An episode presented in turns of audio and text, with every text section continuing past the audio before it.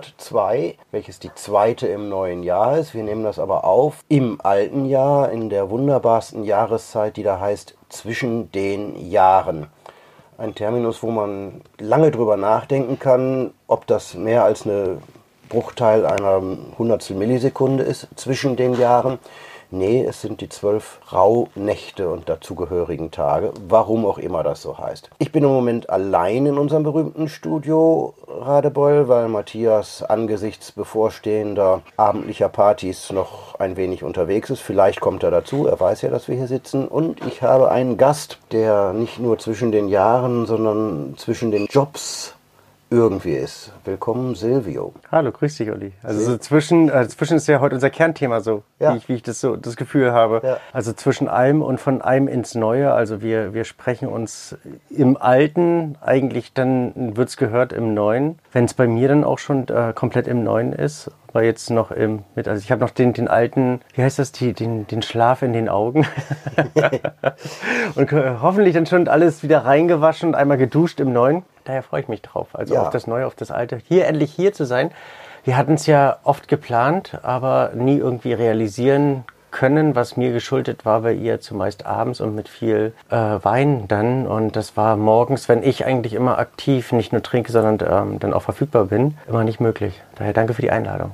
Gerne. Und ich muss mich selbst rügen. Ich habe gesagt, Silvio, das ist zwar komplett richtig, aber es gehört sich so, dass man Leute mit vollem Namen vorstellt. Silvio Nietzsche. Bis 31. Dezember noch äh, im alten Jahr mit der Weinkulturbar. 31. Januar eigentlich. 31. Januar. Ja, wir haben eine lange Übergangsphase von okay. anderthalb ich, Monaten, ich dachte jetzt, einen Monat. Und daher, also bis 31. Januar bin ich offiziell ähm, derjenige, der Rechnung schreibt und ähm, beglichen bekommt und äh, beim Finanzamt als solches dargestellt wird und ab 1.2. dann offiziell, und das kann ich wieder an dich übergeben. Patrick Nietzsche. Genau. ah, ich hab's.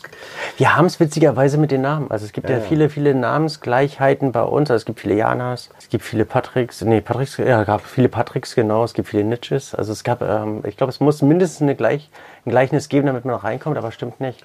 Das ist ein also Nina ist ja jetzt, äh, gewesen, nee, eigentlich nicht, denn Nina ist ja da, die uns sehr am Herzen liegt und äh, waren viele davor. Nina und, äh, ist die neue, junge, jetzt sage ich das mal schnoddrig und zahle freiwillig 5 Euro in die Shovi-Kasse, Käsefee und mhm. mehr. Genau. Also sie mehr. hat uns Käse serviert und ich war von allen Socken. Unfassbar. Gute Auswahl, wunderbar präsentiert. Toll sich Nina eingegliedert hat ja, und ja. Die dann auch so ein wenig zeigt, was die Darf ich eigentlich WKB sagen oder muss ich Weinkulturbar oder hat sich ein WKB hat sich irgendwie WKB, einge, ja, einge, einge, einge in meinem Kalender steht immer WKB. Also bei uns in der WKB sich eingegliedert und eingefunden von den doch zahlreichen Stammgästen mehr als äh, angenommen wurde, sondern richtig geliebt geherzt wird und ich mhm. sehr sehr froh bin, dass sie auch bleibt, dass sie Patrick stärkt und dort eine weitere feste Größe in dieser Weinbar sein wird. Das finde ich auch sehr schick. Es glaubt uns ja immer keiner, aber es gibt zu diesem Podcast nie ein Vorgespräch, außer dass wir einen Termin vereinbaren, dass wir zur gleichen Zeit da sind und einen Ort, dass wir auch zur gleichen Zeit am gleichen Ort sind. Das heißt, weder ich weiß, was ich Silvio fragen will, noch ich weiß, wo er bereit ist zu antworten. Äh, meine Frau Freundin frug dann heute, was willst du mit ihm reden? Meinst du, du kriegst raus, was er im kommenden Jahr macht? Frau Freundin finde ich übrigens eine ganz, ganz spektakuläre äh, Aussage in der ich mich ja auch irgendwo befinde und ein ganz, ganz lieber Stammgast von uns, der jetzt äh, rein visuell so um die wahrscheinlich 65, aber rein nominell um die 85 Jahre alt ist. Kommt immer mit seiner Frau Freundin, da habe ich es erst mal gehört und finde das also eine ganz, ganz to eine tolle Bezeichnung, weil Freundin klingt irgendwie so, äh, mach so dich nicht jünger als du ne? bist. ja, nee, auch nicht, mach dich nicht jünger als du bist. Und äh, Frau ist es ja rein vom, äh, vom Gesetzestand ja auch nicht. Also daher ähm, der Ehrerwürdigung entsprechend finde ich Frau Freundin mega. Und ich habe nicht das Copyright da drauf bei mir, sondern das hat der damalige Oberbürgermeister der Stadt Münster, wo wo ich äh, bei der Zeitung war, bei der Tageszeitung, bei der Münsterschen Zeitung, die damals noch recht gut war. Und ich hatte eine Freundin, war aber damals nicht alt, sondern zwischen Student und Zeitung, also schon noch jung, aber Freundin. Und im katholischen Münster, er war auch von der CDU und sozusagen auch dem eher konservativen Wertespektrum sehr zugetan, war das schwierig, äh, in offiziellen Empfängen die Freundin zu begrüßen. Das klang irgendwie so lotterhaft. Und der hat dann das erste Mal vorgestellt, das sei der Herr von Stiprian und seine Frau, Freundin. und das fand ich schick und habe ich mir gemerkt. Und es naht, während ich das noch erzähle, der Bär. Moin. Jetzt, jetzt wird Schatten im Keller. Moin Silvio, hi, grüß dich. Schön, dich zu sehen. Nice to see you. Hi. Matthias, long time no seen. Du trägst eine Kessellocke unter der Mütze. Ja, ich Ah, Wahnsinn. komm vom Bei, Dorf. bei dir wachsen sie noch, bei mir ist es ja die Kissenlocken. Wenn ich das so sehe hier, da lockt es ganz schön. Ich kann andere Bereiche zeigen. Oh, sehr schön. Das Niveau steigt sofort ins Unermessliche. Ja, danke schön. Aber deswegen habe ich eine Mütze, damit man nicht sieht, wo du nicht mehr sprichst. Genau. Kannst du Danke, dass du zum Wasser greifst. Ich bleibe jetzt hier. Das ist gut. Dann würde ich mal Cheers. ganz kurz stoppen. So, ich habe das Mikrofon wieder angemacht, weil wir haben jetzt wieder den üblichen, Matthias und ich teilen uns ein Mikrofon. Ich hatte das vorher angeklippt und diese ganze Technik scheint zu klappen. Wehe, wenn nicht. Also die geilste Aufnahme, die ich mal hatte, wir spruchen ja, bevor das Mikrofon an war, ein wenig darüber, dass ich das mit Low-Technik halte. Ich habe all die Technik aufgebaut und angeklippt und dieses Teil nicht dran gemacht. Oh. Ich hab's nicht gemerkt. Ich sage jetzt nicht, bei wem das war, weil es mit der üblichen Audacity-Nachbearbeitung ging das dann. Also das lag so wie jetzt auch das iPhone zwischen uns beiden und hat über das iPhone interne Mikrofon aufgenommen und Fake wollte, dass wir beide ein Mikrofon angeklemmt hatten. War schick geworden. Bisschen mehr Nacharbeitungsaufwand. Das Wow. war mir so peinlich. Ich habe das gemerkt beim Einpacken. Du machst doch sonst immer noch was ab hier. Ja. Ja, das sind so die Geschichten beim Podcast. Hatten wir aber in der Tat auch einmal, dass ähm, wir äh, ganz lebhaft und äh, voller Enthusiasmus und Begeisterung geredet haben. Und so nach einer Stunde sagte einer von uns beiden, ich sage auch nicht wer, es war nur Scheiße. Silvio macht auch einen Podcast für all diejenigen, die es nicht wissen, mit dem Lars Fischer? zusammen. Ich komme von der Küste, da heißt eben mein Partner auch Fischer. Boah, ist der flach, ey. Das Du kommst Niveau, auch von der ja, Küste. okay, ja. Kommst du auch von der Küste? Ja, ich Du kannst ja auch Fischer heißen. Ich komme auch von der Küste. Heißen wir nicht alle Fischer? Deswegen war Lars mir sympathisch. Also das ist so der. Lass mich noch den Namen des Podcasts. Podcast. Wein und Weltfrieden. Ein Name, den ihr auch erfunden habt, bevor diese blöden Russen die Ukraine überfallen haben und bevor die Hamas Israel äh, überfallen haben. Äh, ist ein schwieriger Titel in der jetzigen Zeit. ne? Wir wollten nicht ändern, gerade gerade Ja, deshalb ich habe die Folge wahrscheinlich. gehört, die direkt danach war. Da habt ihr Ja. das ja ein wenig, es heißt ja ein Gedankenpodcast. Ihr trinkt gar keinen Wein beim Podcast. weil wir uns oder? selten sehen und interessanterweise morgens aufzeichnen aufgrund meiner bisherigen Tätigkeit. Ich wollte auch deiner Frage von vorhin nicht ausweichen mit meiner äh, Ausführung. Ich gehe da gerne drauf ein, was ich äh, künftig vorhabe. Aber aufgrund meiner bisherigen Tätigkeit war ich ja immer ab spätestens 13 Uhr im Dienst. Und da Lars mit zwei Kindern äh, nachts nicht mehr ganz so aktiv, zumindest nicht im Dienste vom Podcast oder eben ähm, allgemein allgemein Tätigkeiten ist, sondern meist nur im familiären Sinne, wenn es äh, irgendwie noch nach nächtliche Tätigkeiten gibt, ähm, war er da nicht mehr verfügbar, wenn er nicht gerade auf Reisen ist. Haben wir uns dazu entschlossen, morgens nicht ganz so viel zu trinken, damit die Gäste noch was von mir haben und haben dann eben nicht mehr, also uns dazu entschlossen, dann eben keinen kein Wein zu trinken. Aber ihr äh, trinkt aktiv, habe ich äh, nicht Wenn der- selten gehört. Wenn und, der äh, das was klingeln. mitfängt und auch aufmacht. Ja, Proaktiv. gerne. Äh, Und wer macht auf? aufmacht Ja, wer macht auf? Gast. Ich, ich glaube, ähm, Matthias ist da ganz groß drin. Warte mal, das war doch so richtig, ne? Genau. Ja, darum- darum habe ich die mitgebracht, damit auch du einen Genau, aufmachen ich, kannst. denke, ich denke auch, das ist ein bisschen. Ja, warte mal, ich habe jetzt äh, Weihnachten mit der Familie im Laden gefeiert und ähm, ich muss dir sagen, äh, Anna und Die noch Paul, nicht, die noch nicht. Die erst. äh, Die können beide, doch, ganz so. Anna und Paul sind äh, jetzt 14 und ähm, es gab natürlich auch verstärktes Interesse an Schaumwein. Ja. Und da habe ich gedacht, na wenn, dann machen wir es mal richtig dicke Hose. Wir haben mit einer schönen Magnum angefangen von Bouvet. Und äh, ich habe dann einfach in dem Moment äh, beim Schneiden des Kartoffelsalats das größtmögliche Küchenmesser genommen und zack, Ach so, einfach aufgemacht. den Okay, Hals einfach abgeschlagen. Und da kam natürlich sofort, oh cool, oh cool. Und die erste, die es probiert hat, äh, immerhin mit ähm, schönen Sekt von Lisa Edling, das ist Hessische Bergstraße aus Rossdorf, äh, ein schöner Blanc de Noir, die Anna mit selbigem Küchenmesser, zack. ohne zu zucken, das Ding einfach geköpft. Sozusagen. Was natürlich sehr schön ist, Ja, äh, also- wenn alle üben, dann ist äh, das Setting für den Abend. Ne? Ganz Also, klar gesetzt, ne? Ja, es war Da klar. kann er, den trinken wir heute nicht.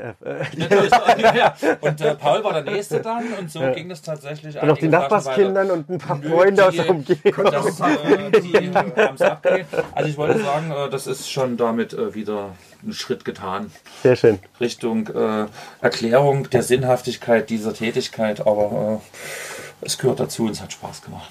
Wunderbar. Wunderbar. Also das haben wir jetzt natürlich nicht bewiesen, dank dieses wunderbaren äh, Stainless Cap Green Painted Colored Verschlusses. Sehr schön. I have a red door and I want it painted black. Ja, das ist nicht schlecht. Mm, I love it. Der ist, jetzt nicht irgendwie die große Entdeckung, sondern einfach mehr ein Thema. Das finde ich eigentlich ganz, ganz interessant und den habe ich nur mitgebracht, weil ich den eigentlich mehr für mich und den anderen für euch mitgebracht habe. Das war so, so mein, mein ja gen, äh, genau, aber da Wir haben, auch, wir haben auch Selters äh, aus Glasflaschen, naturell und das andere Auch natural. auch naturell, also große Auswahl. Mhm. Diese war offensichtlich schon mal Die habe ich gerade geöffnet. versuchsweise. Du warst voll in Silvius Bann. ja total. Ja, das ist- also, ich höre Hatten wir eigentlich schon. Arbeitsbeginn? Nee, Na dann. wir haben ja auf dich gewartet. Schön. Na dann ab jetzt. Arbeitsbeginn. Geil, das hört sich richtig gut an. Wir haben im Glas von der berühmten Kälterei VN einen Apfelcidre vernahmen. Und oh, der erinnert mich an die Bretonge. Echt? Also den, ich finde die Bretange immer ein bisschen ruppiger um der Nase. Naja, ich war bei all meinen Urlauben immer zum Cidre kaufen bei irgendeinem Bauern. Und äh, die hatten immer neben Cidre auch sowas wie hochprozentiges. Und wenn du, wenn du einen Cidre nimmst, der dir zu ruppig erscheint und ein bisschen von dem anderen Zeus da rein tust, dann wird es viel fruchtiger und zugänglicher. Wahnsinn. Ich merke schon, Uli kann nicht bloß Champagnerkraut, der kann auch äh, ruppigen Cidre im kratzigen Rollkragenpullover an den Ufern der Bretagne-Küste mit Calvados aufpimpen. Genau. Fein. Natürlich der größte geklärt. Quatsch, den auch hier mit herzubringen, weil eigentlich hätte ich dich anrufen brauchen äh, und sagen, stell mal eine Flasche Ich wollte sagen, das ist ja das ist so eine Ja, Art letztlich, Rückführung äh, genau, das ist eine Rückführung, weil da haben wir eine gemeinsame Geschichte, beziehungsweise ähm, sind wir da gemeinsame Kunden letztlich bei dem, in dem Haus und ähm, ja, organisieren uns gemeinsam.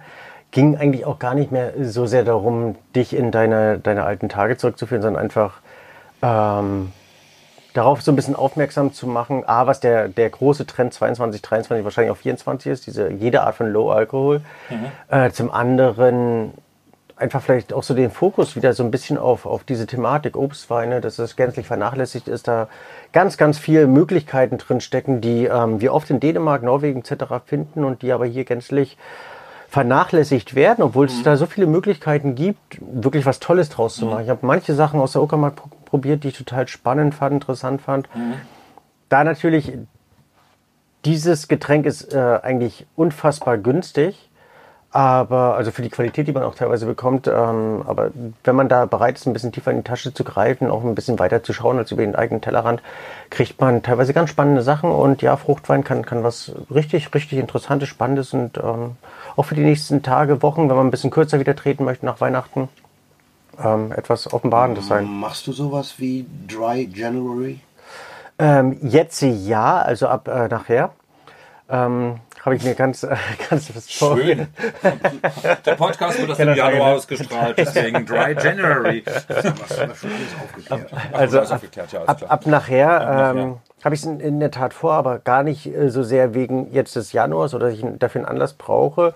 Für mich bietet es sich jetzt einfach an, nach der Weinkultur da ein bisschen zurückzutreten auf den Alkoholkonsum und ähm, im Homeoffice nicht jeden Tag sofort um 10 eine Flasche aufzumachen, sondern die Zeit einfach zu nutzen und entspannt keinen Wein zu trinken. Weil dann auch viele Verpflichtungen, Januar bietet sich nicht wegen der Tradition jetzt viele an oder weil es nach Weihnachten äh, ist, sondern wenn man äh, wenige Testingsphasen hat oder Tastingsphasen hat, ähm, wo man nicht so viel probieren, bewerten, viele Panels bespielen muss. Und deswegen ist es eigentlich so eine ganz dankbare Geschichte, aufgrund der geringeren Verpflichtung weniger zu trinken.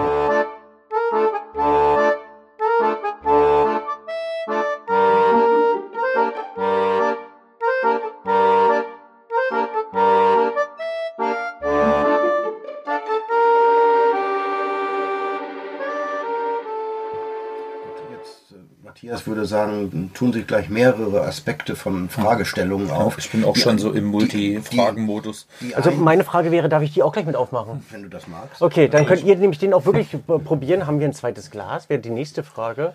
Naja, Dann also eins euch haben eine. wir. Genau, dann können wir das auf alle Fälle. War es jetzt frech, wenn ich als Gast dann diese. Nee, nee, das ist ja deine, du hast sie ja mitgebracht. Ach so, nee, also dann- ich, ich wäre glasbereit. Ich habe es jetzt ganz normanisch gelöst. Voll krass. Naja. Und dann könnt ihr eure Fragen dann auch letztlich Nee, losreden. voll, Also die erste voll, Frage- Voll Krach haben wir keine jetzt. Voll Krach. Die, die erste Frage, ich sag immer, wir sind ein Podcast auch für Leute, die nicht alles wissen. Der Silvio hat diese Weinkulturbar, AK WKB, 17 Jahre. Äh, betrieben im wunderschönen Dresdner Stadtteil Striesen, wo viele ja, damit sich besser rein Striesen zu sagen, das Leben genießen in Striesen.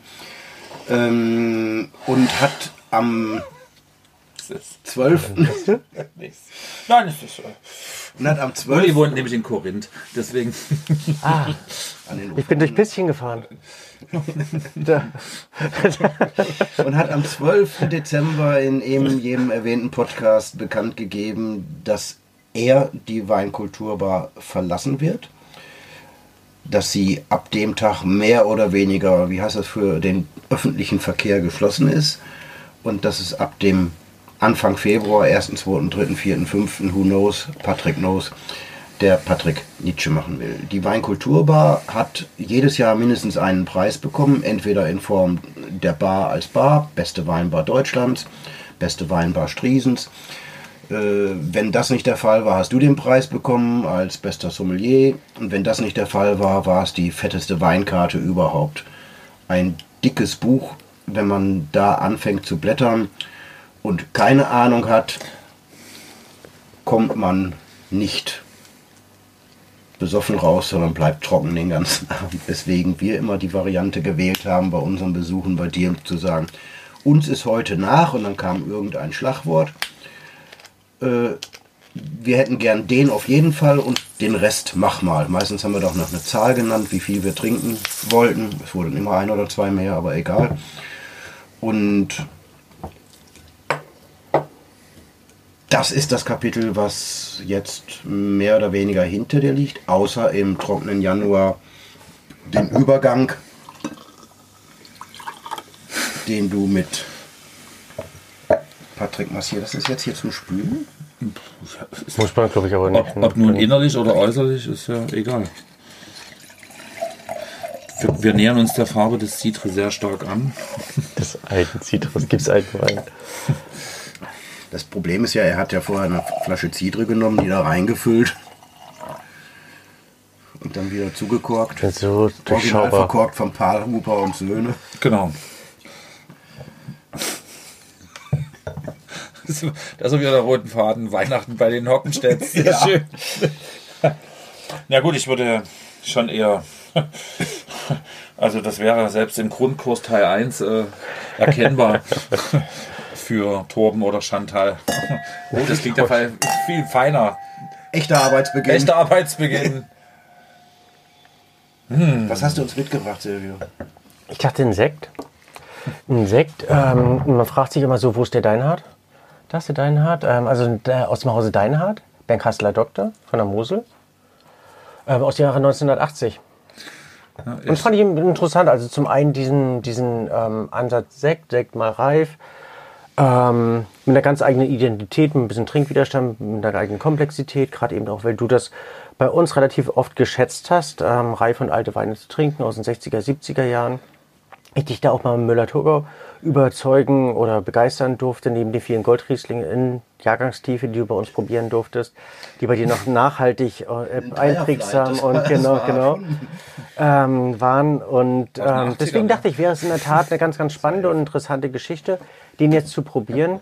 Dafür waren wir so ein kleines bisschen bekannt, dass wir eben auch ähm, nicht nur jahrgangsaktuell, sondern eben auch mit Jahrgangstiefe und ähm, teilweise eben auch skurril gereiften Sachen spielen, weil das der Käse, den wir bei uns auch zuhauf serviert haben ähm, und mit einer gewissen Leidenschaft serviert haben, einfach manchmal auch erfordert hat oder eben dankbar eben auch begleitet hat. Und da reife Weine und jetzt einen reifen Käse, das ist eigentlich ähm, eine tolle und eine ganz, ganz spannende Geschichte. Und ich finde den so in seiner Art schon durchaus diskussionswürdig. Spannend, also auch diese staubige Note, dieses reife, so Akazienhonig ähnlich, würzige. Der Riesling ist schon greifbar, aber nicht unbedingt äh, sofort identifizierbar. Ähm, er erinnert wahrscheinlich an eine sehr, sehr reife, auch Spätlese aus, ähm, ähm, aus, dem, aus dem, oder nicht aus der Mosel, sondern aus dem ähm, Moselgebiet. auch schön. Die Spätlese aus der Mosel. Ja, also Einmal spät gefischt. Für Flusskilometer 78. Also. Und daher finde ich ein spannender Wein, ein Wein, der durchaus begleiten und auch so das eine oder andere Wort untermalen kann, aber sich nicht unbedingt in den Vordergrund drängt und ich weiß nicht, ob er schön ist oder nicht schön, aber zumindest ähm, ist eine spannende Geschichte und was anderes, als ich es äh, bei uns oftmals servieren würde, weil er streitbar ist. War es jetzt so ausführlich? Nee. Ich will mich auch kein Fall Ein schöner Name, Weinstreitbar. Ähm, war mal ein schönes Projekt. Streitbar. Genau. Streitwein. Ne? Ähm, du Nein, war signalisierst, lang. du signalisierst schon. Äh, nee, wir sind durchaus ähm, ähm, erstens sehr schaumwein-affin und zweitens auch mit diesen gereiften Sachen. Das älteste, was wir jetzt hier im Laden haben, ist äh, Anselmo Mendes, ähm, ein ähm, Coyette 98. Ähm, schöner Spumante, der Alvarinho, wunderbar. Ähm, dieses nussige, ähm, dieses leicht Honig-Akazienmäßige ist auf jeden Fall schön da. Und ich habe vor circa 15 Jahren ähm, mir einen Traum erfüllt. Ich wollte immer mal einen alten Weinkeller kaufen. Einfach so.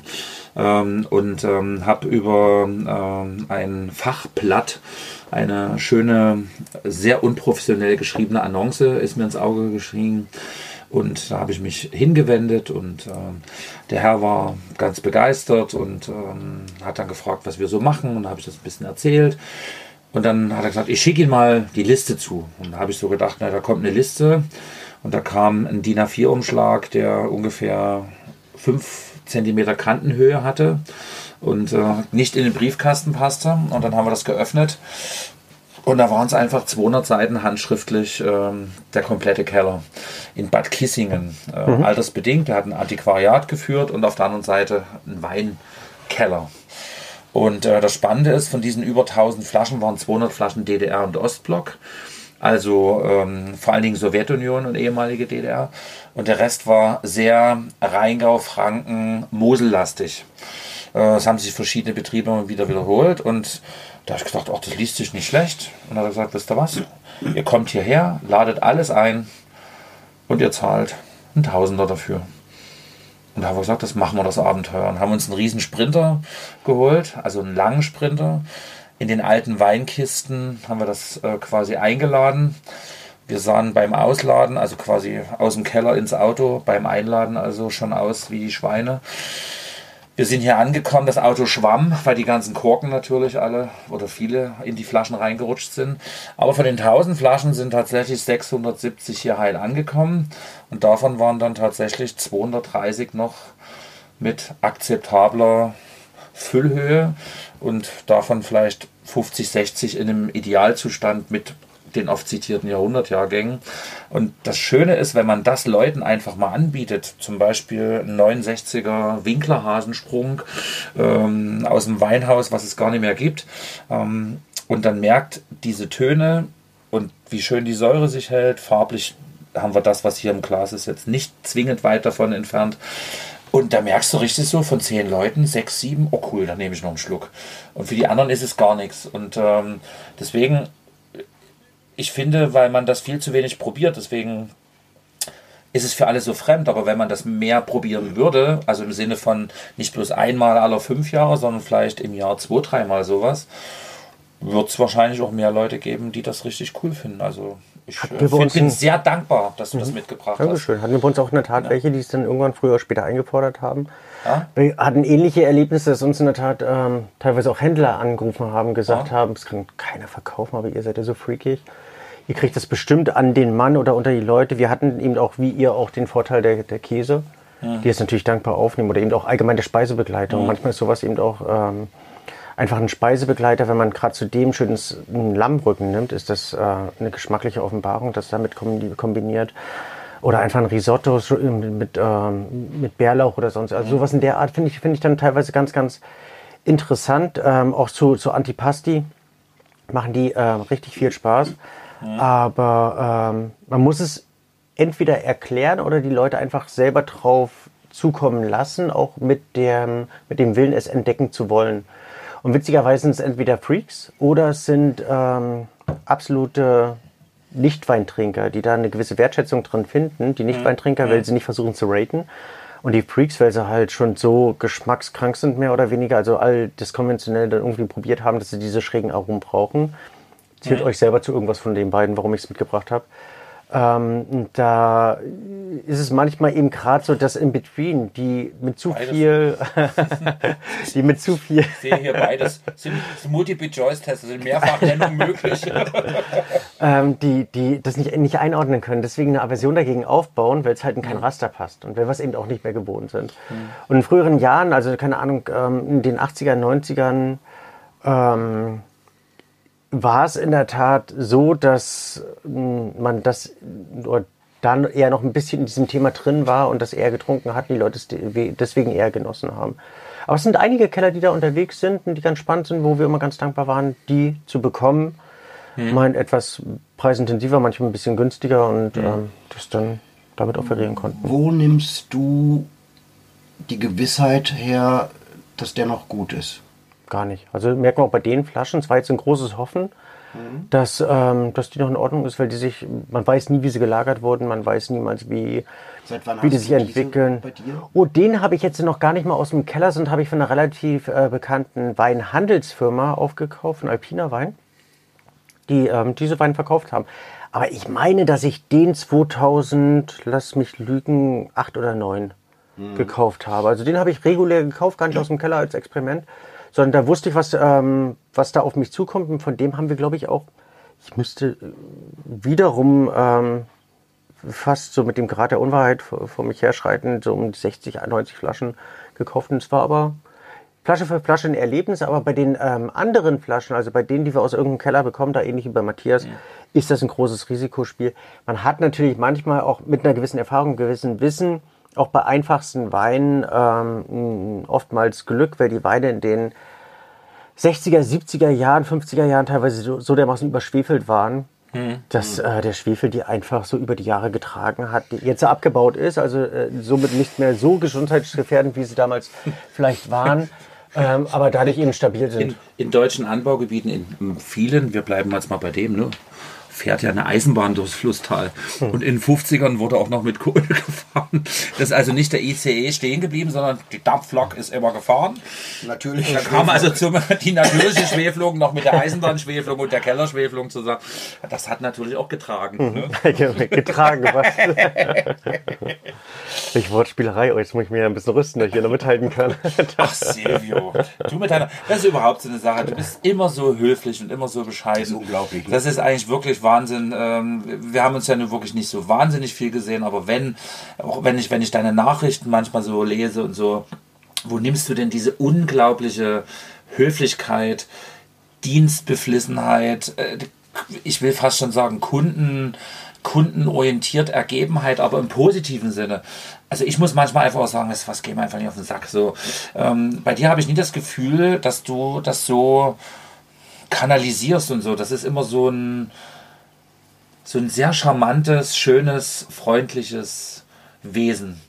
Oder hast du auch mal einfach, gehst du manchmal ins Lager oder bist in, ins Lager gegangen, muss ja Vergangenheit sprechen. Ja, bis, und hast bis Ende einfach, Januar geht er noch. Ach, du gehst noch. Und hast einfach eine Kiste Wein angeschrien oder was weiß ich so, wenn du alleine warst oder wie? Ähm, also ich denke, das vorausgeschickt, dass wir uns oftmals gar nicht so fremd sind. Also ich bewundere auch deine höfliche Eloquenz und deinen Umgang mit den Leuten und deine Verbindlichkeit und deine, ähm, deine Produziert nicht zu viel Schneidmaterial. Warte mal, wir sagen noch was über dich. Also das zum einen, zum anderen habe ich in der Tat ähm, den, den großen Wunsch, ähm, die, die Welt ein wenig besser zu verlassen, als ich sie vorgefunden habe, zumindest mit meinem eigenen Dazutun. Und das kann man oftmals mit Herzlichkeit und Freundlichkeit. Ähm, und manchmal, selbst wenn irgendeine doofe Situation ist, bringt es nichts, wenn man da noch irgendwie eine Schippe Arschloch draufhaut. Weil dann wird es nur noch mehr Arschloch drauf und da, das versuche ich zu vermeiden. Na klar habe ich auch die Situation gehabt. Ich habe gestern eine meiner liebsten Freundinnen getroffen, die ich jetzt seit Lehrbachzeiten, also seit über 25 oder seit 20, ja, 25 Jahren schon kenne.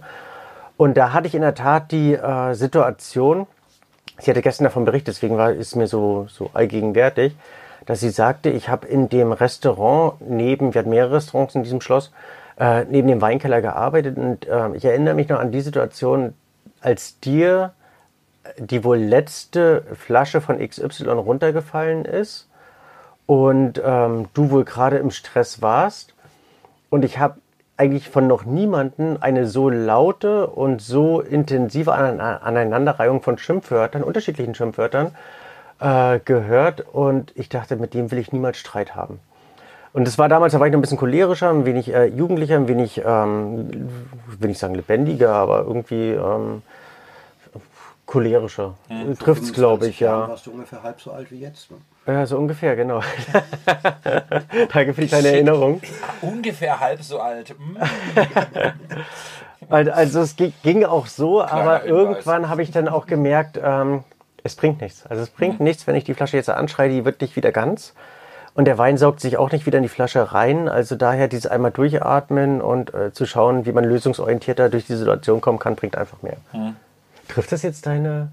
Nee, aber nee, es ist trotzdem Wahnsinn. Nee, nicht ganz, aber es ist nicht so schlimm. ähm, ich wollte damit nur sagen, es ist schon irre und wo, wo nimmst du es her? Ne? Also es ist. Ähm, aber es wird einem äh, von der Welt ja gegeben. Grundwesenszug. Also ist es. Nee, es, es, es, gibt einen die Welt und, und wenn man mhm. nett zu der Welt ist, die äh, Welt nett zurück. Also da. Also ich arbeite zum Beispiel gerade ganz stark dran. Äh, ich denke, dass ich auf einem guten Weg bin dazu. Ein bisschen Selbsteinschätzung gehört dazu. Ich will mich nicht länger als fünf Minuten über eine Sache ärgern. Ähm, wenn irgendwas ist, dann will ich es direkt klären und dann ist es auch erledigt, weil mhm. dann ist es äh, quasi vorbei. So und ähm, ist quasi vertane Lebenszeit. Es kommen ja verschiedene Dinge zusammen. Mein Papa ist vor knapp anderthalb Jahren, also im Oktober letzten Jahres sind nicht anderthalb Jahre, aber so äh, verstorben und ähm, jetzt ist man so auf einmal die nächste Generation oder die Generation, man führt die Familie an und äh, ja, macht sich Gedanken, was bleibt noch, was hast du für Projekte, wie geht's weiter? Und ähm, es ist wirklich erstaunlich, wie viele Menschen ihre Zeit eben mit dieser, mit diesem Streit und dieser Missgunst vertun. Und wir haben ja eigentlich einen super Job, wir dürfen unterschiedlichste Meinungen zusammenbringen und äh, können alles in ihrer Vielfalt so am Tisch stehen lassen. Aber wie gesagt, bei dir ist mir immer aufgefallen, das ist immer ganz eine besonders charmante, freundliche Art ist. Ich kann nicht sagen gewesen ist, weil du bist ja da. Mhm. Also ich finde auch, äh, ich finde es ganz wichtig. ja, ich bin die, da. Nein, ich bin da, genau. Ich finde es auch ganz, deswegen erhebe ich das Wort gerade oder versuche daran anzuschließen oder dich einfach ähm, dich ernst zu nehmen. Schön. Toll, das ist dir super gelungen. Dein ganzer Gesichtsausdruck, alles strahlt das aus. Ich nein, nein, so, so sieht es aus, wenn ich denke. Das kennst du halt noch nicht. Also ja, was soll ich sagen? Schön, Prost, Uli.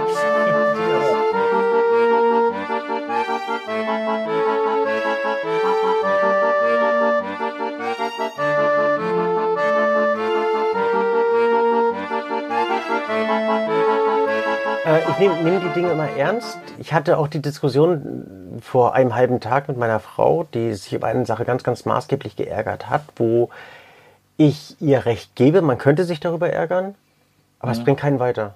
Also auch da, sich weiter darüber zu ärgern, anstatt einfach äh, eine Lösung daraus zu finden und nach vorne zu blicken oder einfach eine neue Situation daraus zu finden, bringt es nicht. Aber man wird die Situation mhm. damit nicht ändern können. Das mhm. war, war eigentlich so ein bisschen mein Credo dabei das, wo ich auch ähm, relativ äh, intensiv mit dabei oder wo ich, wo ich mich aus, aus den Angeln heben lasse, ist, wenn es ungerecht wird. Ein Mitarbeiter gegenüber, mhm. ähm, dann, dann werde ich auch unbequem mhm. in der Form. Aber auch da versuche ich immer lösungsorientiert zu sein.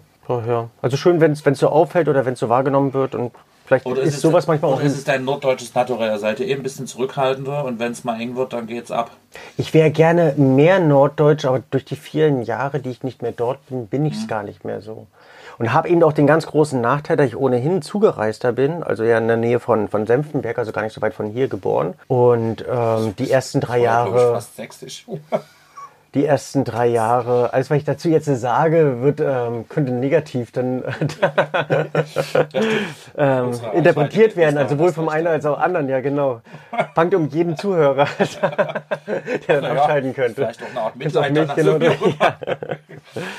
ähm, also ich ähm, durfte ja auf Rügen, Rügen aufwachsen, aber war immer ein Zugereister und äh, da galt halt schon die alte Regel, wenn man nicht zwei Grabsteine auf dem Friedhof hat, mhm. dann ist man keiner von, von dort. Also ich war immer ähm, auch nur ein Urlauber. Viele Zugereiste wurden deswegen ja zu Mördern, ne? Also zwei Grabstätten.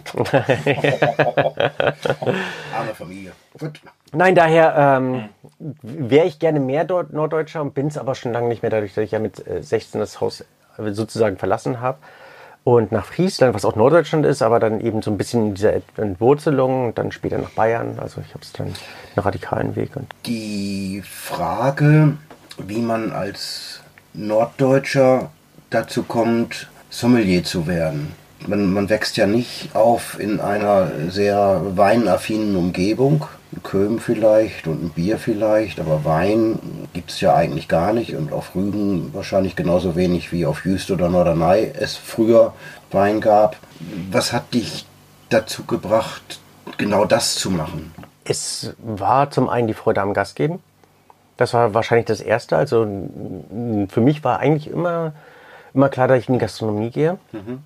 Ich weiß nicht, ob das damit zu tun hat, dass ich in einem Ort aufgewachsen bin, wo viele Gäste willkommen geheißen wurden, im Binz auf Rügen. Ähm, wir haben ja unsere, unsere, nicht Einwohnerzahl, aber unsere Personenzahl im Sommer ver wahrscheinlich hundertfacht. Man hat immer Gäste gehabt und man versucht eben auch mal und mit den Gästen umzugehen. wahrscheinlich 300% Leute aus Radebeul. ähm, ganz ursprünglich wollte ich Koch werden, dann bin ich Kellner geworden, habe gemerkt, dass es ganz viel Freude macht und dass es eine ganz großartige Sache ist, ähm, Gast zu geben. Und habe dann in Friesland äh, die Ausbildung zum Hotelfachmann gemacht oh. und in, in Farel. Farel, schön. Sagt man Farel? Ich habe immer Farel gesagt. Ja, weiß ich nicht, was man sagt. Oh, okay. Du sagst so, ich sag so. Okay. Äh, ich dachte, die Eingeborenen sagen auch. Dann, dass er so oder so gesagt hat. ähm, und war halt so, Zeit meiner, meiner Jugend war ich unfassbar faul. Also ich war, glaube ich, einer der faulsten Kinder, Jugendlichen, wie auch immer, Schüler, die es da gab. Rühmte mich immer mit dem großen Titel der 9. Klasse, nicht einmal Hausaufgaben gemacht zu haben, was hoffentlich meine Kinder nicht hören. Also ich war wirklich faul. Und habe dann aber in der Arbeit, in diesem Gastgeben meine Freude gefunden und wurde dann immer fleißiger. Und äh, das, was ich äh, eine Mutti dann irgendwie wünscht, war ich dann irgendwie fleißig. Und so entwickelten sich eben ähm, oder entwickelte sich eben auch das Interesse an diesem Beruf, weil man dann, wenn man fleißig ist, dann immer auch ein bisschen mehr machen möchte, ein bisschen mehr können möchte, ein bisschen mehr Verantwortung übernehmen möchte. Und das große, die große Grenze war für mich immer der Wein, weil ich es nicht verstanden habe. Und ich habe mir immer nur eine Sache irgendwie ein, eingeprägt, ähm, dass man bei der Prüfung dann letztlich einen Wein kennen muss, das Fernberger Fernberg. Das konnte ich mir auch noch merken. Und Wein war für mich immer so eine ganz, ganz große große Hürde. Also ich habe mich da nicht drüber getraut, über diese Mauer, über diese... Die alte Schule des Deutsch-Fernberger. Das, das könnte ich halt merken. Also das, das ist ja wie Filzner Anmut. Ja, so, so eine Art, genau. Ja kaum noch. Und in diesem, in diesem Einklang und Gleichklang, also wenn man dann versucht, dann so besser in seinem Job zu werden, beliest man sich, interessiert sich für die Sache und dann kam eben auch die Sache mit den, mit den Wettbewerben, was ich dann irgendwie ganz toll fand. Da habe ich bei diesen Jugendwettbewerben mitgemacht und war dann relativ schnell äh, auch erfolgreich. Also habe die Schulmeisterschaft gewonnen, die niedersächsische Jugendmeisterschaft, war bei den deutschen Meisterschaften, fand das alles irgendwie ganz, ganz großartig, habe nur den Wein nie verstanden. Und dann war ich dann ähm, fertig mit meiner Ausbildung, bin dann ähm, nach Franken gegangen. Ich wollte, hätte fast Bayern gesagt, war ja, dann hätte ich sofort ganz viele Freunde verloren. Also bin dann nach Franken gegangen und war dort in ähm, einem der liebenswürdigsten Restaurants, dort, die ähm, dort in Bayreuth auch sehr erfolgreich waren, der Brückenschenk beim Thomas Dötzer und habe dann relativ schnell auch die so also eine führende Position bekommen oder durfte das Restaurant das Gummi-Restaurant dort ähm, begleiten, was sehr, sehr ambitioniert war und äh, musste die Weinkarte mit betreuen. Dann setzt man sich damit auseinander und denkt, oh, ich verstehe es eigentlich nicht, aber irgendwie ähm, und fand es dann irgendwie so ganz witzig. Ein, ein äh, Wein hieß Radegilkefurz Drucke und es gibt so lustige Namen und toll. Und weiß, mh, ja, weiß, weiß, nicht, was dann halt irgendwie die, ähm, die Leute da mit dem Wein da irgendwie konnten und wollten. Und habe dann aber ein, ein äh, Pinot Noir von Louis Latour damals probiert und den am nächsten Tag probiert. Und der war so ganz anders. Und dann fand ich das total faszinierend, wollte dann alle Gäste davon irgendwie ähm, mitprobieren lassen und die das wissen lassen, was ich da so toll finde. Und habe dann darüber geredet und habe dann gemerkt, in dieser Kommunikation, in dieser Interaktion, dann sind die Leute viel offener. Man hat so viel mehr mit den Leuten zu reden. Das ist irgendwie so schön und sich mit Wein mitzuteilen. Und dann fängt man an, sich darüber auch zu interessieren. Dann merkt man, okay, ich kann die aus, also mit dem Wein aus ihrer Welt rausholen. Mehr als ich es mit einem Tellergericht kann, was ich halt hinstelle und sage, oh Mensch, Babri, Entenbrot, super, mega. Ähm, und man kann eine ganz andere Beziehung zu den Leuten aufbauen und ähm, einfach Freude an den Gästen, die Gäste an einem haben. Und so war das dann so ein Rad, was sich anfing langsam zu drehen und wo ich mich dann weiter dafür anfing zu interessieren. Danach kam dann meine äh, Weinhochzeit, Bundeswehr. Ähm, klingt erstmal, also ich habe glaube ich auch noch nie in meinem Leben so viel Alkohol getrunken wie bei der Warst du im Bundeswehr. Offizierscasino? Ja, natürlich. Und das war auch, ähm, war, war aber eben für mich auch sehr lehrreich, weil ähm, ich war bei, also zuerst war ich in Holland, ähm, denn zu da? Grund aus im Büdel. Ich auch. Sehr schön. Großartig, wahnsinnige Lebenserfahrung. Ich kann jeden wirklich Ich empfehlen. hatte meine äh, konnte, Grundausbildung im Büdel. ja, genau, ich auch. Ja, herrlich. Doppeltes Also- Gehalt. Richtig, also war auch einer der Gründe, warum ich.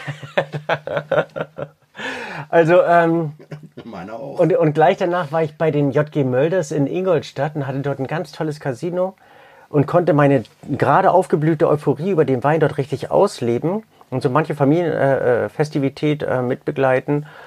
Und habe da eben auch die Dankbarkeit, dass sich jemand eben damit auseinandersetzt und damit ähm, oder dafür begeistert, dann so richtig leben und erleben, mh, wurde dann auch mehr oder weniger dankvollerweise, dankbarerweise ähm, versetzt nach, nach, ähm, nach Labrador, Kanada. War auch interessant, weil als wir da gelandet sind, ähm, ich weiß gar nicht, ob das so ausschweigen wird, da, äh, das erste, was mir bege begegnete, war ein riesen, riesen Tank mit einem großen Warsteiner Zeichen. Es war die größte Warsteiner Abnahmestätte in, ähm, in der Welt. Weil die halt unfassbar viel dort getrunken haben. Das wird jetzt zu, zu ausführlich. zu ausführlich kannst du es wegschneiden, bitte. also ich war dann bei den, bei den Mölders und ähm, habe dann dort das Offizierscasino mitbegleitet. Und danach war ich in der Speisemeisterei in, in, in Stuttgart beim äh, Martin Oechsel. Damals noch ein Stern. Wir haben einen zweiten Stern bekommen während der Zeit. Erste große Weinkarte, die ich bespielt habe, habe gemerkt, wie großartig es ist, eine tolle Weinkarte zu haben, mit Gästen richtig intensiv darüber zu ähm, philosophieren, ähm, welchen Jahrgang man nimmt, welche Rebsorte. Damals ähm, Wann war denn damals? 98, 98. 97, 98, 99. Ja, Wahnsinn. Bei die Frau Kunert, die ähm, die Sommelier ich durfte äh, unterstützen, hatte ich auch so schöne Erlebnisse, dass wir eine unfassbar teure Flasche Burgunder auf der Karte hatten, die damals, glaube ich, schon 10.000 Mark gekostet hat. Ich weiß nicht mehr genau. Und ähm, zehn, ähm, ich weiß nicht, ob man noch Russen sagen darf, zehn Russen äh, wollten sie sich teilen. Und mit einmal hatte ich Rosen waren. zehn- und ich fing, fing, dann, fing dann an einzuschenken und mit einmal hatte Darf ich noch man 10 noch sagen? Mit einmal hatte ich noch so viele Russen, so wenig Wein. Und das war die letzte Flasche und die war halt 10.000 Euro. Und, und äh, das war so eins meiner prägenden Erlebnisse, wo ich dachte, ah nein. Naja, wie auch Kann mal immer. jeder was von seinem. Ja, genau so. Fängst du an, dann irgendwie so. Ja, wie hast du das gelöst? Komm, sag. ja, untereinander geteilt. Also daher, dann. Ich habe dann nur. Ähm, äh, Dos Vidania und das, was die gesagt mein, mein Rest Russisch, was ich noch. Das, das sogenannte Restrussisch. Also du bist in der DDR-Zeit zur Schule gegangen? Genau. Gut. Und äh, welches Wort ist dir da am meisten prägend in Erinnerung geblieben? Nee, das nicht. Nein, echt nie? Dostor Promicati Das sagen sie, sagen sie Das ist alle. Sehenswürdigkeit, ich weiß, das Ja. kennt ihr. Äh, Ja, äh, also das kommt meistens wie aus der Pistole. Also ich kann leider kein Russisch. Also Ich ist kenne nur bedauerlich. Chick Moy. ah ja, du hast ja wieder acht äh, Nebensemester Russisch studiert. Mein Täubchen. Mein Täubchen. Oh. Ich meine, das ist doch Das viel praxisnäher als deine komische Sehenswürdigkeit. Das ist ein typisches DDR-Ding. Ich weiß. Naja. Ich bin ja auch im Westen groß gerüstet Das ist worden. richtig. Bei euch war es fünf Minuten länger hell dafür. Zehn. Stimmt, du warst ganz weit Soll ich oben. euch noch ein bisschen alleine lassen und ich gehe dann irgendwie mal Wein holen? Nein, das ist okay. eine Art Dann, dann, ja, ja, nein, ist gerade so schön mit euch. Also da, für euch. Ja, für Und dann, ja, genau. Also Wir dann, uns ähm, auch, weißt du, das ist, ich weiß ja. wir, wir laden uns immer ab und zu jemanden ein, der dann zuhören muss, was wir uns immer schon ja erzählen erzählt. wollten. Hattest du in deiner Stuttgarter Zeit mal was von Ernst Ulrich Schaßberger gehört? Mhm. Dort habe ich angefangen. Na schön. Als Praktikant mit Kaminholz hacken. 14 Tage. War, war wirklich eine andere Zeit. Ich war auch in, in Hohenlohe-Öhring beim ähm, Herrn Eiermann vorstellig. Mhm. Damals und Hast du aber schon die Guten ausgesucht. Ne? Das war in der Tat eine äh, für mich interessante Zeit, mich äh, neu, neu zu orientieren. Und ich habe damals in einem Harald Schlemmer Atlas aus dem Jahre 97, der bei mir in der WKB noch im Fenster steht, ähm, geblättert und geschaut, wer könnte denn interessant sein. Und bei dem einen oder anderen, die äh, mich dann sehen wollten, habe ich mich vorgestellt. Und bei meinem Eiermann war damals noch ähm, Grundgehalt für ein frisch ausge... Und ich war ja nicht mehr so frisch. War, glaube ich, 600 Mark Mhm. ohne Stundenbegrenzung. Und er sagt, wenn es mal am Tag 20 Stunden sind, ist kein Problem. Das kriegst du auch hin. Ähm, aber so am Anfang ist es ein bisschen härter. Genau. Ja. Kaminholz hacken 14 Tage und dann ähm, klingelt es an der Pforte. Äh, riesengroßer Laster, Rangier Express. Und ähm, ich sag, kleinen Moment, ich rufe in der Küche an und habe oben angerufen und gesagt, übrigens, hier steht Rangier Express. Die Ware wurde entgegengenommen. Nach Dienstschluss kam der Küchenchef zu mir und sagte, übrigens, du bist jetzt ab jetzt befördert. Deine Vorgängerin, die hat Trangier Express gesagt. Und deswegen darf die jetzt Kaminholz machen und du darfst jetzt in die Warenannahme. Und schon innerhalb von 14 Tagen der erste Schritt nach vorne. Also, sportlich. Nee, und das Waren, waren wirklich taffe Zeiten damals. Ich weiß auch nicht, ob ich das gut oder schlecht heißen soll. Bin auf der einen Seite froh, es mitgemacht zu haben. Aber auf der anderen Seite war ich auch froh, bei, bei Martin Oechsel zu sein, der eine ganz eigene Art von, von Menschlichkeit gelebt hat. Und ich bin auch sehr, sehr froh, niemals ähm, Arschlochköche zu haben, gehabt zu haben. Sondern mit Martin Oechsel, auch mit Thomas Dötzer, dann später mit, mit ähm, Dieter Müller. Auch in Kalifornien, wo ich nach der Speisemeisterei hatte, hatte ich sehr viele großartige ähm, Köche. Und ähm, es gibt aber auch andere. Also da Da fliegt schon mal das da eine oder ja andere. Küchenmesser, Pfanne Utensilien. durch die Gegend, ja. Komischerweise, wir denken beide ans Gleiche, weil wir es selber erlebt haben. Ja, das ist glücklicherweise nicht so. Also hatte ich dann wirklich eine sehr positive Laufbahn, habe ähm, viele Stationen mitmachen dürfen, aber also ich habe auch sowas wie, wie das Le Crevis in, im, im Elsass mitgemacht. Also eine richtig urige ähm, elsässische Küche, die dort ähm, gezaubert wurde, gelebt wurde und ähm, gab viele schöne Stationen. Soll ich die alle jetzt noch? Nee, Nein, Nee, aber dann- was, was ja, ich spannend finde, und das ist etwas, was ich heutzutage vermisse, dass keine Messer mehr geworfen werden, finde ich eher gut als schlecht, dass du so oft gewechselt hast. Was ja eine Eigenart äh, unserer Zunft ist. Also Ja, je öfter du wechselst, umso weiß. besser ist es grundsätzlich. Ich weiß, aber wer macht das heute denn noch? Oh nee, meine Freundin und oh nee, ich habe gerade ein Jahres. Aber hast du eine Chance für eine neue Freundin? Sag das mal der alten Freundin.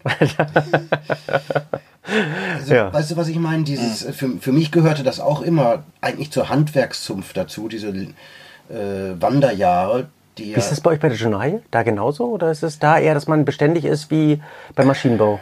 es tut gut am Anfang mehr zu wechseln, als die meisten es tun, weil man gerät sehr schnell in, also gerade als junger Mensch, in die Zwickmühle, dass du noch sehr jung und unerfahren bist, aber für wichtig erachtet wirst. Du bist nicht wirklich wichtig, aber du wirst so erachtet und man schmeichelt dir. Also speziell Politiker schmeicheln einem, laden dann ein. Also Tucholsky hat gesagt, sie machen sich gemein. Äh, sie laden dich zum Bier ein und du bist stolz, ach, der hat mich ja zum Bier eingeladen oder so. Und du verlierst dadurch die Distanz.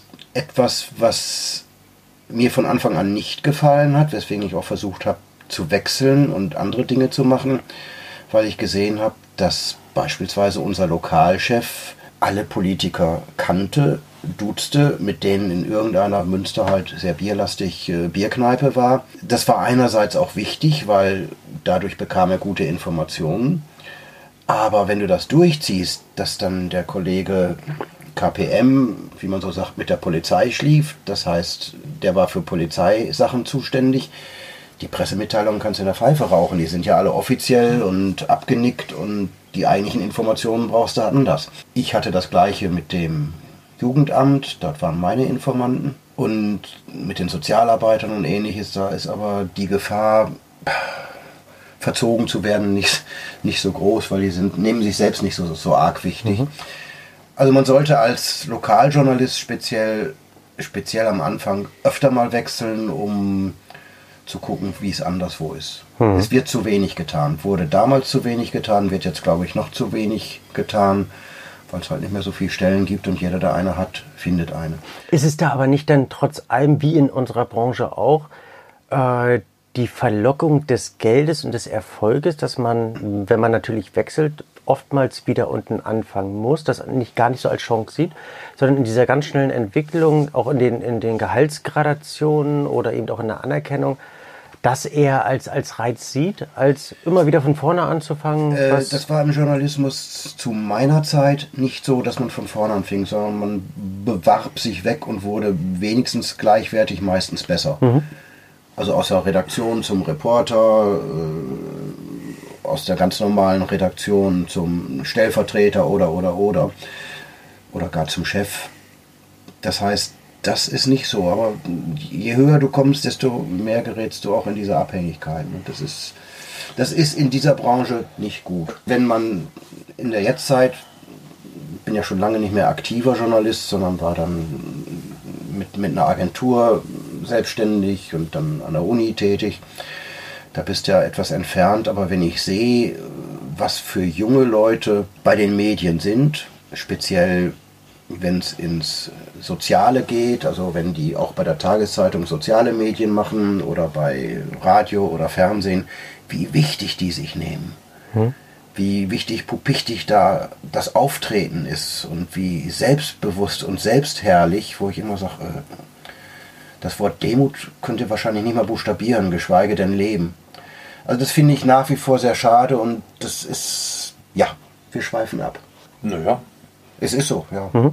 Und ich, ich möchte das nicht verklärt sehen, sondern ich finde einfach, es für einen Journalismus, der ja eine gewisse Objektivität in all dem Subjektiven, was immer dahinter steckt, haben muss, finde ich das wichtig, dass eine Distanz da ist. Mhm. Und Distanz kann man sich nicht durch langes Dasein erkaufen. Ja, ist richtig. Ja, damit ist ja ein gewisses Gegenteil zu dem, was, was wir ja erlebt haben mit unterschiedlicher Intensität. Aber die Frage ist ja gerade für heute. Es würde, denke ich, vielen jungen Menschen gut tun, rauszukommen. Warum auch immer, fehlt teilweise der Mut. Ich sperre mich ein bisschen mit dem Begriff Bequemlichkeit, dass viele zu bequem sind. Ich denke schon, dass die Bock haben, rauszugehen. Tja, und wirkliche Not, ich meine, also wenn, wenn ich an meine erste Praktikantenunterkunft denke, das äh, ja, war aber trotzdem trocken. Es gab fließendes Wasser und äh, man hatte viel Spaß, weil man eh kaum im Zimmer war. Mhm. Man war ja mit den Kollegen unterwegs irgendwie und hat dadurch natürlich viel gelernt. Gerade den ganzen Zusammenhalt, der auch äh, Gastronomie immens prägt. Also das Miteinander, ob es nur Küche-Service ist oder im Hotelbetrieb, was du geschildert hast. Die ganzen Empfangs- oder Zimmerleute, die Housekeeping-Leute, die da im Hintergrund sind.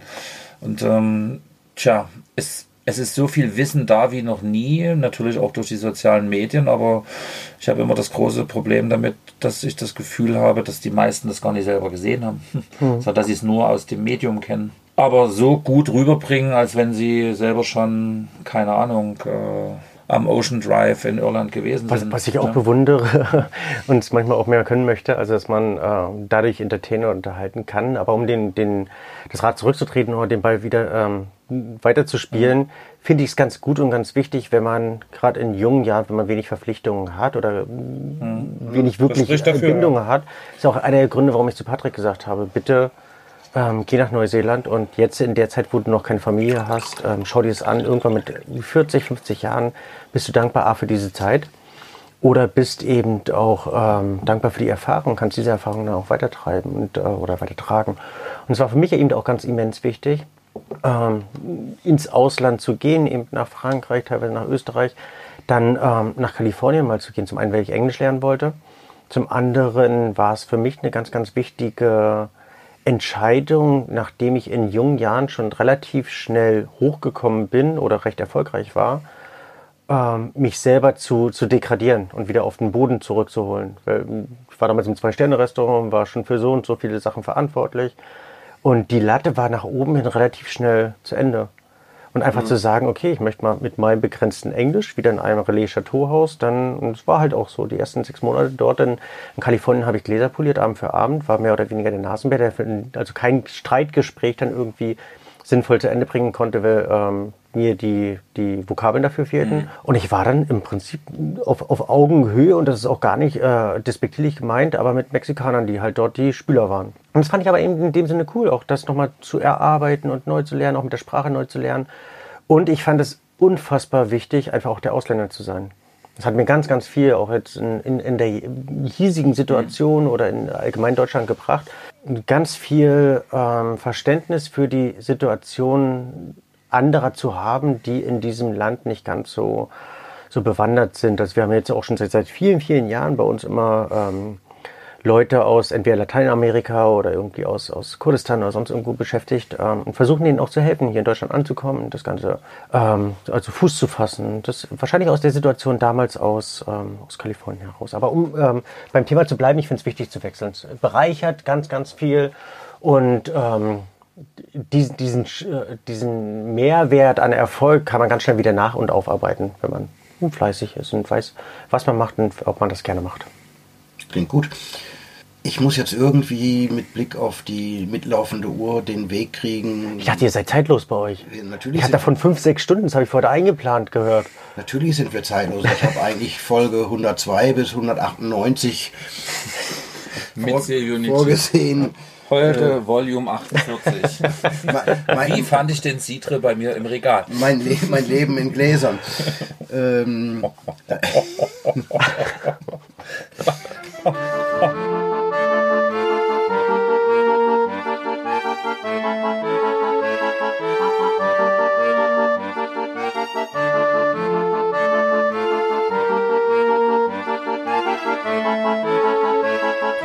ich würde ja schon, schon gerne nochmal das ein wenig wieder in die Jetztzeit führen.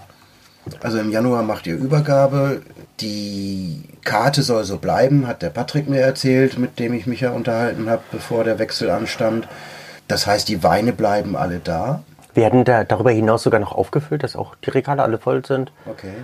Und das ist Programm, ähm, das ist ja Stress und Übergabe. Auch mit, mit den Gästen sich nochmal einführen und so weiter. Und ich fand das ganz gut oder fand es ganz interessant und lukrativ, ihm zu offerieren, dass das Weinprogramm erstmal das gleiche bleibt. Das ist zum einen für die Lieferanten ganz gut, ist für die Kunden ganz gut und ähm, er hat nicht den Stress, erstmal zu erklären, dass der Grauburgunder von XY oder der Weißburgunder oder der Riesling von XY besser ist als der ehemals vom alten Nietzsche servierte Weißburgunder Riesling bla bla bla. Ich stelle jetzt mal die Frage, die musst du nicht beantworten. Sind das, So dann, gehört die Stecknadel gerade? sind das, sind das jetzt dann noch deine Weine oder sind das seine Weine? Ich will jetzt nicht über Geld reden, aber die, dieses, ähm, der Übergang von so vielen, es sind wahrscheinlich mehr Tausende als Hunderte von Flaschen, von Person zu Person oder von, von Rechtsform zu Rechtsform, das wollen unsere Hörer wissen. Nein, wir haben äh, eine für alle, ähm, glaube ich, sehr gute Lösung gefunden. Dass wir uns da sehr gut arrangieren können. Das soll kein Ausweg sein, sondern das, ähm, ein Teil kauft er. Und ein Teil ähm, liegt noch dort, wo es. Quatsch wäre, genau, läuft einfach in Kommission. Okay. Und ähm, Das das, Ganze ab einer gewissen Wertigkeit und so weiter, wo ich versucht habe, dass es für ihn ganz annehmlich und angenehm ist. Und ähm, dieser Übergang für ihn einfach. Ich habe ähm, mehrere Selbstständigkeiten und Eröffnungen mitgemacht und ähm, glaube, viele Vorteilhaftigkeiten, Nachteilhaftigkeiten dabei zu kennen. Und ähm, von dem her, man hat bei vielen Weinen, die eben dort auch in dieser ähm, eben erwähnten Kommission laufen, den großen Vorteil, dass nicht, nicht schlechter und nicht günstiger werden. Und daher ist es für alle ganz in Ordnung, wenn sie dort einen ganz wohlbehüteten Keller haben. Und was wird aus dir? Ähm, das war ja für mich so ein, also es gab für mich zwei Gründe, diesen Übergang zu vollziehen. Zum einen, dass ich einen adäquaten Nachfolger habe für die Weinbar, weil ich fände es schade in diesem, in diesem Strießen, was ein wunderschöner Stadtteil ist und ähm, der die Weinkultur war damals vor 17 Jahren ganz dankbar aufgenommen hat. Also ich finde schon die Weinbar recht, recht verwachsen mit dem, mit dem Stadtteil. Fände es schade, die sterben zu lassen. Und habe dann auch so in den letzten äh, zwei Wochen oder drei Wochen vor Weihnachten, indem wir es dann letztlich äh, offenbart haben oder äh, verkündet haben, unfassbar. Also ähm, am Tag 20, 30, 40 regelrecht Liebesbekundungen oder eben ähm, lebensessentielle Bekundungen erfahren mit ganz vielen Tränen und ganz vielen, ähm, ich kann jetzt nicht weiterreden und ähm, ganz viel auch schreiben jetzt im, im Nachgang ähm, oder während der Zeit erfahren dürfen, wie, wie lieb gewonnen viele diese Weinkultur haben, was man sich eigentlich wünscht als Gastgeber, dass man sagt, okay, ähm, es, man ist nicht ein reiner Geld in Ware Umschlagplatz oder man ist nicht ein reiner Dienstleister, sondern man ist ein Stück von dem Leben und so haben wir es versucht immer zu leben, haben es dann eben jetzt auch attestiert und bestätigt bekommen. Ähm, und so wäre schade, wenn diese, diese Bar dann irgendwo sterben würde. Also ich brauchte irgendjemanden, der es ähm, mit, mit, der ähnlich, mit einer ähnlichen Leidenschaft, aber eben auch mit der Philosophie weiterführt, damit auch nicht alles umgewandelt wird. Und da war Patrick, der diesen Laden kennt und weiß, worauf er sich einlässt, eigentlich so ein ganz, ganz dankbarer ähm, Kandidat dafür. Und ich bin in der Tat auf ihn zugegangen und habe ihn gefragt, ob er sich das vorstellen kann. Und so ging dann eins zum anderen. Wir haben das ein Jahr lang geplant. Ähm, ganz, viel, ganz viele Gespräche geführt und ganz intensiv aufeinander eingelassen, bis zu dem Punkt, wo man sagen kann, jetzt ist es einigermaßen sicher. Und auf der anderen Seite, dass ähm, ich damit eben loslassen kann. Dann fing bei mir dann irgendwann an, auch was machst du denn jetzt? Und das war eben ganz, ganz, die, also die, die Wege waren offen. Ich kann, konnte mir auch alles vorstellen, habe mir auch alles vorgestellt, egal ob Briefsortierer bei DHL oder Kellner beim Restaurant XY oder Zugbegleiter bei DB. Also ich war da relativ neutral und recht offen, wollte halt nur kein Zombie irgendwo XY sein. Oder wollte keine neue Weinbar aufmachen. Das war für mich relativ klar, um einfach so einen gewissen Abstand dazu äh, zu bekommen. Parallel dazu habe ich ja immer so ganz, ganz viele interessante Projekte, unter anderem mit den Gläsern, ähm, die ja auch beide relativ wertschätzt, wo wir ganz tolle ähm, Erfahrungen dann eben auch oder ganz viele ähm, Erlebnisse mit, dem, mit der Firma Zier haben durften, ähm, die ich da begleiten darf, ähm, die die Gläser ins Leben gerufen haben oder ähm, verschiedene Filmprojekte, verschiedene Buchprojekte, äh, hin und wieder darf ich schreiben und so weiter. Das möchte ich nicht aus den Augen verlieren und habe mich da auch so ein bisschen reingedacht, und in wenig in diese modernen Medien auch so äh, verguckt, kann man sagen. Und ein ganz, ganz interessantes Programm ins Leben gerufen, was, äh, wo ich in der Kommunikation mit verschiedenen Firmen bin. Eine Sache wird relativ konkret. Ähm, und das wird ein Podcast-Projekt. Juhu, ein Podcast, juhu. sagt, sagt er im Podcast. Und das ist relativ sicher, also es ist zu 99,8762 Prozent sicher. Endlich mal ein Podcast dass ich das machen möchte. Und das äh, basiert eigentlich auf einem Buch, was ich ähm, vor, ich weiß gar nicht, wie viele Jahre es war, vor fünf Jahren, glaube ich, oder sechs oder waren es vier, ähm, erschaffen durfte, wo ich ähm, Kollegen aus meiner Zunft ähm, porträtieren durfte. Die Zunft, genau, das Buch. Mhm ähm, was über einen Fragebogen lief und was, ähm, was, was ähm, fotografisch dann so ein bisschen dargestellt wurde, was auch ähm, erstaunlich erfolgreich war und wo ein großes Interesse war. Und ich da eben auch gemerkt habe, boah, es ist so unfassbar interessant, wie viel die Leute erzählen, äh, zu erzählen haben und ähm, wie, wie schnell die auch in Vergessenheit geraten. Ähm, was eigentlich total schade ist, weil die so viel Weinwissen haben und es eben oft nicht oder oft nicht über Generationen weitertragen und die einfach so ein bisschen bleiben lassen dürfen, ein bisschen tiefer erzählen äh, lassen zu dürfen. Dafür soll dieser Podcast dann letztlich ähm, dienen. Damals haben wir auch ähm, gesagt, wir versuchen die, also die besten Zombies aus diesem Land zu, zu porträtieren, aber haben natürlich ganz viele vergessen. Das zum einen. Zum anderen haben so manche, die nicht im Fokus stehen, noch so umso viel mehr zu erzählen, als vielleicht jemand, der irgendwie im Drei-Sterne-Restaurant lebt oder irgendwie der automatisch im Fokus ist. Und ähm, ich selber durfte erfahren, wie schnell man von nichts auf ähm, auf Fokus kommt, ohne dass es da eigentlich wirklich eine Berechtigung für, äh, für gibt. Ähm, aber eben andere, die vielleicht nicht ähm, diesen, diesen, ja, wie ich wiederhole mich, Fokus genießen, haben wesentlich mehr Weinwissen.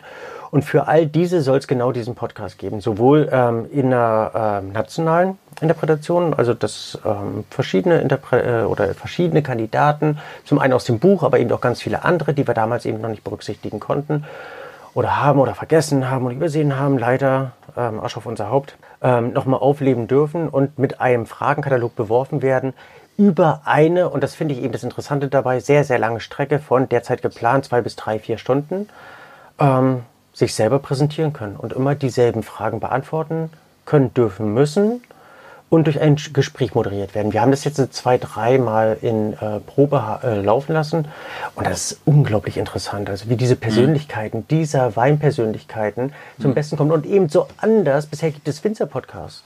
Es gibt, ähm, das habt ihr ja teilweise bei euch auch, äh, dass ihr Gäste wie Matthias Datan zum Beispiel hier hattet. Ja. Oder ähm, Jana Schellenberg oder Jens äh, mhm. da hattet. Also von dem her ähm, die reden alle anders, weil sie alle eine eigene, äh, äh, eine eigene Philosophie haben, eine andere Erfahrung haben. Und ein Winzer, und da möchte ich auch den ganzen Podcast nicht despektierlich gegenüberstehen, erzählt halt irgendwann immer dasselbe. Kommt ein bisschen auf den Weg an. Ja, ohne Frage. Aber das war für mich das Interessante, da eben auch was zu haben, was, was zum einen ähm, so noch nicht existent ist, was man bis ins Unendliche und hoffentlich unterhaltsam, weil es ja meistens äh, alles geborene Erzählpersönlichkeiten sind. Siehe Matthias. Ähm, das eben auch so ein bisschen auszureizen und über die lange Strecke auch viel mehr Persönlichkeit zu erfahren. Und dann, das finde ich eben auch sehr, sehr interessant zu erfahren, wenn man das international mhm. spielt, was mit den Leuten in Südkorea passiert so unfassbar viel. Mhm. Indien gibt es mega mhm. Zombies, mega Restaurants, Hongkong, mhm. Amerika. Mhm. und die einfach dann gegenzuspielen. Es sollen ähm, erstmal eine Folge pro Woche, später dann zwei Folgen pro Woche laufen. Und ähm, im Rahmen dieser auch. Ambitionierte Arbeit. Äh, Eigentlich nicht. Eigentlich, wenn du einmal eine gewisse, ähm, einen gewissen Rhythmus drin hast, dann geht das eigentlich. Dann ist halt ähm, die Rede. aber- Also ich, ich habe ja diese, äh, diese äh, Non-Cut-Philosophie entgegen zu dir. Bei mir wird nicht geschnitten. Also wird bei uns wird auch, ich glaube, einmal wird ein bisschen was geschnitten. Aber sonst wird inklusive aller Äs und Üs niemals irgendwas geschnitten. Und das praktiziere ich dort auch. Und da muss halt jeder zu seinem äh, Wort dann stehen, mehr oder weniger, was, ähm, was er dann, dann sagt. Und Matthias, er hat gesagt, wir würden schneiden. Ist dir das schon jemals aufgefallen? habt ihr mir erzählt, das habt ihr ständig äh, erzählt, dass ihr. Verdammte Fickscheiße. Würde ich nie, würde ich nie rauslassen. Also piepen werde ich auch künftig. Nein, also das ist, das ist so das eine Projekt, aber da dann auch. Ähm, und das ist dann eben so die, ähm, der Unterschied eben auch zu euch, auch ähm, werbegeprägt. Also weinwirtschaftlich werbegeprägt, dadurch finanziert sich das Ganze. Das ist ein Projekt, ein anderes Projekt ähm, ist unter anderem ähm, stark mit KIs zu arbeiten, ähm, was ja in der Weinbranche kaum ähm, irgendwie zugegen ist. Also dass man Chatbot zum Beispiel mit ähm, mit KI oder mittels KI trainiert und ähm, die Beratungsqualität bei Weinfirmen immens steigern kann. Also ich finde nichts schlimmer, als dass ich bei einer Weinfirma anrufe und ich sage, ich hätte ganz gerne den gleichen Jeffrey Chamatan wie das letzte Mal. Und dann fangen die eine halbe Stunde an zu suchen. Und mittels KI kann man sowas eben ganz schnell aufpoppen lassen, wenn man das letzte Mal gekauft hat, der ist gerade nicht da, welche Alternativen gibt es. Dann im Prinzip die Parallelinformation auf dem separaten Bildschirm, was, wenn kein Jeffrey Chamatan da ist, was könnte, ob ich da jetzt einen schlechten Berater da habe oder ob der zumindest irgendein Handwerkszeug dort hat, das finde ich ganz 100% interessant. Oder eben im Prinzip mit den Jahrgängen. Du brauchst halt, um diese zu trainieren, brauchst halt jemand, der sich so ein bisschen damit auskennt. Ähm, und, und daher halte ich mich da schon in gewisser Weise oder zumindest äh, ein bisschen für befähigt. Dann eben intermediale Weinproben finde ich ein unfassbar interessantes Thema, dass man ähm, zum Beispiel Winzer per Hologramm aus Australien herspiegeln kann, mit denen eine Live-Weinprobe haben kann. Ähm, oder dass du mit einer 3D-Brille durch ähm, Südafrika gehst, durchs Weingut und ähm, den Wein probierst, das eben mit, ähm, mit der entsprechenden Duftbespielung dann das Gefühl hast, du bist dort in diesem Weingut und hast dieses Live-Event dabei. Und ich halte es für eben sinnvoller, gerade in der heutigen Zeit, ähm, wenn man über Ökologie nachdenkt, kennen so viele Winzer, die fliegen zehn Stunden aus Südafrika hierher, haben ein zwei Stunden Tasting und fliegen dann wieder zurück. Das ist so ein Quatsch. Also den umarmt man ja auch nicht und gibt einen Zungenkurs, nur damit er live da ist, sondern das kann ich dann eben auch intermedial irgendwie lösen, wenn es denn gut gemacht ist. Und ich hatte dieses Erlebnis bei der Drohnenvorführung, wo ich dann selber in diesem, ich hatte das Gefühl, ich sitze in diesem Raum, diese Drohne kam reingeschwebt, jemand hat das live erzählt und durch diese ähm, transferierte Wahrnehmung ähm, hat es also so viel Gänsehaut hinterlassen. Da dachte ich, das muss mit Wein ja auch geben. Ganz kleine Nebenprojekte wie zum Beispiel die Blindprobe, die ähm, unter anderem von, von, Jörg, von Jörg Linke seinerzeit initiiert wurde, in Südtirol einen, ähm, einen ständigen Sitz hatte, also im, im Schwarz, in der Blackbox, eine äh, Probe. Ähm, war für mich eines der sinnigsten Weinerlebnisse. Sowas soll wieder auf, ähm, aufleben in Köln, was ich auch so ein bisschen, also sporadisch begleiten möchte. Also ganz, ganz, ganz, ganz, ganz, ganz viele ähm, Projekte. Ein Filmprojekt steht immer noch aus, was ich ähm, mit jemandem zusammen bespielen möchte. Ein ganz interessantes ähm, Südosteuropa, also ganz, ganz viel. Also die nächsten drei Jahre werden, wenn es ähm, wenn's sich irgendwie trägt und entwickeln lässt, ganz gut ausgeplant. Und die Basis soll dann hoffentlich erstmal der, der Podcast sein. Und ähm, es, also es gibt viele in- interessante Objekte, äh, Objekte, Projekte, über die ich jetzt noch gar nicht reden möchte, weil ich die Ideen halt für sehr innovativ halte und ich da in, im Gespräch gerade mit Firmen bin und das ohne deren Wissen nicht ausplaudern möchte. Aber Podcast ist, ist ähm, ab März Klingt spannend und Auf UKW, ne? äh, MW. Wir wollen nation- international arbeiten. also ist, ist spannend, ist spannend und, und sehr ähm, viel mit, äh, ich sage ja nicht neuer Technik dazu, sondern äh, überhaupt mit Technik. Finde ich faszinierend. also ich Mhm. glaube Weil auch, deine, deine Weinkulturbar war ja für mich quasi technikfrei. sollte es auch sein. Ich hätte auch niemals dort eine iPad-Weinkarte Ja. haben wollen. Wir waren auch sowas von Low Budget, was jede Art von, ähm, von Webpage angeht. Wir haben ja über Wix Ja. Unsere Webpage und auch ganz klar nicht bezahlt, sondern auch mit diesem, weil es ist ein reiner Informationsgeber. Wir waren ganz, ganz low, was äh, Social, Social Media angeht, sondern wir wollten, dass die Leute zu uns kommen, hatten nie eine Online-Weinkarte, dass die Leute zu uns kommen, uns anfassen, mit uns interagieren und ähm, uns erleben. Das war ganz, ganz wichtig und ich fand das andere schon immer interessant, war schon immer ein Spielkind und äh, mag das Spielen. Und jetzt eben dieses neu technische Spielen, damit eben auch anderen zu helfen, finde ich ganz, ganz interessant. Das als ist andere Gegenteil, das dann- ne? Aber ich höre schon so wieder so eine gewisse infantile Freude raus, so, wenn klar, du das ich bin erzählst. Kind. Mhm. Das ist Wahnsinn. Schön. Entschuldigung, ja. Ich war gerade fasziniert. Ich war in so einer sinnhaften Geste gerade, das äh, nicht ans Und, Kinn also fassen, ich, sondern ich, ich, das ist ich, Wahnsinn. ich, bin, ich ne? bin auch in der Tat, ein- also ich bin so ein richtig ähm, alt gewordenes Kind und Okay, habt ihr das auch schon mal gehört, dass man irgendwie so in einem Alter in seinem Leben da reingeboren wird und darin steckt? Also ich bin so gefühlt Mhm. nach wie vor, passt zu den 50 natürlich, aber immer 25. Eigentlich immer geblieben. Deswegen, also mein, meine Kinder sagen so oft, Vater, bitte be beweg dich deinem Alter entsprechend. Das ist dann so, ja wirklich, weil ich dann so, ähm, äh, was Ja, seid ihr, äh, wie, wie alt seid ihr, wie, wie alt fühlt ihr euch? mein Sohn zum Beispiel, der ist schon geboren mit 40, der ist 40. Also ähm, spannend ist gerade gestern Abend, äh, konnte ich mir das von Gästen anhören lassen. Matthias, mach dich nie jünger als du bist. Äh, und da habe ich gesagt, Hä, woran merkst du das? Naja, wie du dich artikulierst und dies und das und so. Und ich sage, wie, wie artikuliere ich mich denn? Ja, so wie Anfang 30. Bist du auch, also so wie dich kleidest und, und, du äh, bist, so und ich, aber komischerweise, äh, also ich kann das nachvollziehen, was du sagst. Und du warst mit finde 30 schon 30. es auch, Ähm, ja, irgendwie. Und ähm, ich finde es schön. Und ähm, was ich vorhin ja auch so ein bisschen angedeutet habe, in Anbetracht der Zeit, die uns bleibt, finde ich das spannend, was du vorhast. Es ist nicht das Weiter so, es ist anders. Und ähm, klingt toll. Ich habe mir gerade vorgestellt, ich möchte bei so einer Hologrammgeschichte mal dabei sein. Nee, so, weißt du, was, das- was, was das für ein sinnliches Erlebnis sein muss? Also Ja. merkst ja schon an Wir meiner kaufen- Stimme und wie wir die Augen uns, glänzen. Wir ne? kaufen uns Tickets für die Show. Ne? Nee, ist toll. Also klasse. Ja, Sehr schön. Jupp. Da bleibst du uns also sozusagen Der Wein wird erhalten. auf verschiedenen äh, Wegen Unbedingt. in Natura und hologrammisch. Ne, und äh, dann eben auch der innige Wunsch, endlich mal in Weinbars zu gehen. Also ich war ja in, Hm. ich war beim, ähm, ich war in Freiberg, beim Herder, äh, noch nie, beim Janik, noch, ja, noch nie. Hm. Dito, Gleich können wir uns Eröffnung sein, ja also daher wirklich traurig. Der Einzige, der Vielleicht können wir mal eine Gru du, ne? Gruppenreise machen. Eine. Gruppenreise. Genau. Ticket mit der Deutschen Ja. Bahn.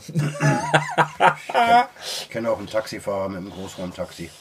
Dann. Also total bin ich gerne dabei und freue mich da wirklich sehr, sehr drauf. Oder ich war in der Elbzentrale, war ich noch nie, also von ich dem habe her. dich noch nie richtig Wein trinken sehen. Und Äh, was sind das? Na, da, ent, entschuldige bitte.